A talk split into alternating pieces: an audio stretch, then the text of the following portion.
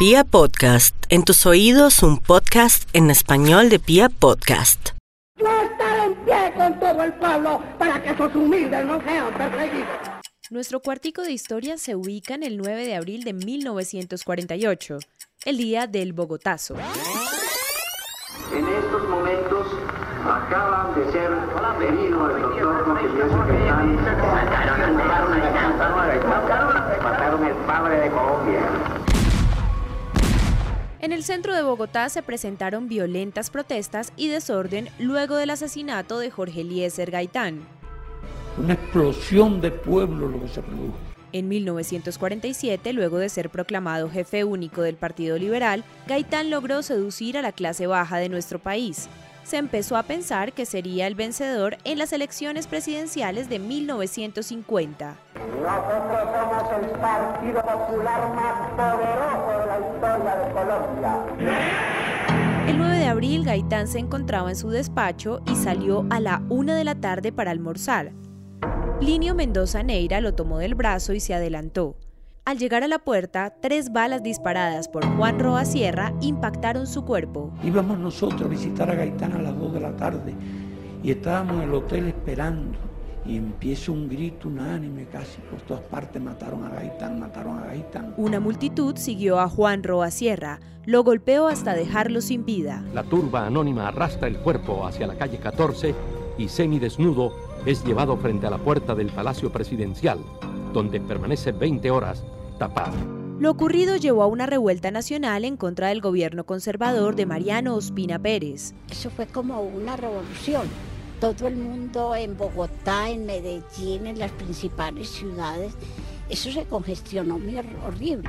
Saqueos, incendios, varios cientos de muertos y heridos fueron el resultado de la fatídica jornada. Aunque se tenían varias versiones, la justicia colombiana sentenció en 1978 que el asesino Juan Roa Sierra era esquizofrénico y actuó por motivos personales y solo. Ya está suficientemente probado que Roa Sierra era un seguidor asiduo de Gaitán y asistía a su oficina por motivos varios entre esos pedir solicitar trabajo. Películas, documentales, series de televisión, obras de ficción y realistas nacieron luego de la muerte de Gaitán todas intentando evocar e interpretar su papel en la sociedad y sobre todo analizando las causas y consecuencias de su muerte. Cuando va a matarlo, Roja, diga, le voy a dar 5 mil pesos.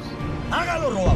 En nuestro cuartico de historia recordamos el 9 de abril de 1948, el Bogotazo.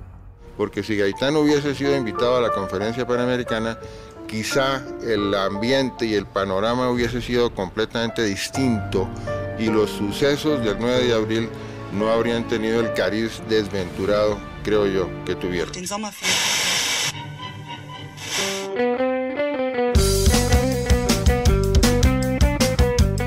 Desde los años 50, el asesinato de Jorge Eliezer Gaitán, uno de los hechos fundamentales de la historia colombiana, ha sido contado a través de diferentes géneros literarios. Crónica, ficción, entrevistas, muchos escritores han recreado y analizado este hecho.